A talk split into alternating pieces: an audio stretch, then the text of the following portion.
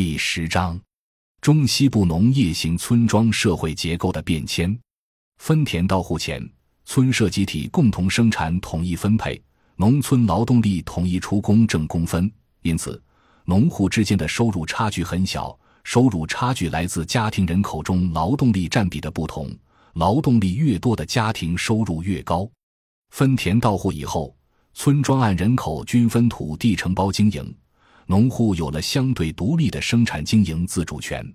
一方面，因为土地是按人口均分的，在主要种植大宗农作物，主要是粮食的情况下，农户的农业收入相差不多；另一方面，由于农户有了经营自主权，就有农户开始种植投入更大、风险更高、收益也往往更多的经济作物。这些农户就成为农村分田到户后出现的第一批万元户，也是农村绝对的富人。不过，因为种植经济作物的进入门槛很低，一户赚钱，其他农户就会效仿，种的多了，市场饱和，收益就下降。因此，总体来讲，在整个二十世纪八十年代，农户收入都相差不大。农村社会具有高度均质化的特征。分田到户以后。之前被集体生产所掩盖的劳动力过剩问题变得明显，农户的农忙时间很短，农业无法容纳大量农村剩余劳动力，农村出现了商业手工业的繁荣。国家鼓励发展乡镇企业，在总体工业品短缺的经济形势下，全国农村村村点火，户户冒烟，土法上马，大量乡村工业，农民进厂不进城，离土不离村。大量农村剩余劳动力从乡村工业中获得了非农收入机会，因为非农收入机会向所有农村剩余劳动力开放，且乡镇企业工资收入相差不大，所以农户之间的收入差距也不大。进入二十世纪九十年代，短缺经济结束，工业品由卖方市场转入买方市场，乡镇企业纷纷关闭。与此同时，随着沿海出口导向型加工业的快速发展和中国城市化的加速，大量农村剩余劳动力离土离乡进厂进城，开启了外出务工经商的潮流。到两千年前后，中国农村剩余劳动力进厂进城，在全国形成了统一的劳动力市场，农民工可以从这个全国统一的劳动力市场中获得大致相同的工资收入。一旦有地方行业工资水平比较高，就会有更多劳动力流入，从而填平工业的地域与行业差距。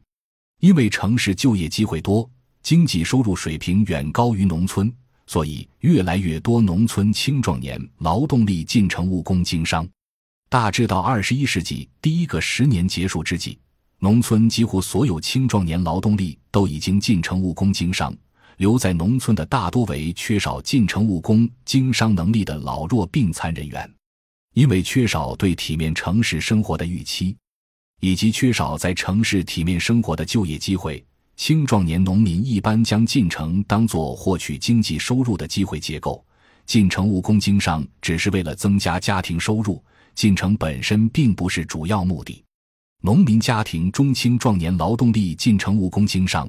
农民家庭却不会轻易放弃农业，而普遍由留守农村的中老年父母耕种自家承包地，获得农业收入，保留返乡退路，由此形成了当前中国中西部农业型农村地区最为普遍的以代际分工为基础的半工半耕结构。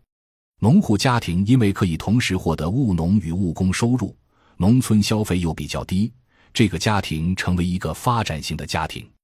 农村青壮年劳动力进城造成的后果，就是农村空心化以及老人农业。同时，大量青壮年农民以及一些条件比较好的农户全家进城，就腾出来更多农业和农村获利机会，从而为那些不能或不愿进城的青壮年农民增加了获利机会。比如，他们可以通过扩大农业经营规模获利，因为有些农户全家进城不再种地了。他们还可以通过开小作坊、提供农机服务等增加收入。正是这些新增的农村收入机会，使那些不能或不愿进城的青壮年农民可以在农村获得不低于外出务工经商的收入。这样一来，在当前农村青壮年劳动力普遍进城务工经商，农村主体部分为老弱病残，主要产业为老人农业的结构中，却仍然自发产生了一个人数占比不大的留守农村青壮年农民群体，这就是我们所说的中间农民。当前中国中西部农业型农村中，中间农民家庭占比大约在百分之十，占比不大却十分重要。这些中间农民成为当前中国农村社会结构的中坚力量，他们是农村最主要的村组干部来源，是农村社会最有活力的部分。当前中西部农业型农村地区，第一代外出务工经商农民工已经有相当一部分人从城市返乡。他们的子女进城务工经商，甚至已经在城市买房安居了。但这些第一代农民工，除了不得不在城市为子女照顾孙辈之外，都不愿在年老时与子女在城市同住。一旦孙辈长大上学了，他们就宁愿返乡种田，在农村退养。农村退养，有自己的房子可住，有地可种，有熟人社会，他们就不用在城市寄人篱下。哪怕是子女家庭看人脸色，他们无法获得体面的城市生活，却可以轻松在农村过上体面生活。不能或不愿进城的农村老弱病残群体，以及进城后不愿或不能在城市体面安居而返乡的农民工，他们构成了当前农村社会的主体人群。他们中的绝大部分仍然从事农业生产，种自家的承包地；他们的子女则在城市务工经商。从而形成了当前中国农村典型的以代际分工为基础的半工半耕结构，其中很大一部分中老年农户仍然是上有父母需要赡养，下有未婚子女需要帮扶，所以有很重的家庭负担。他们不得不通过各种方式利用所有余暇来赚取最大收入。他们是农村中最辛勤的人群。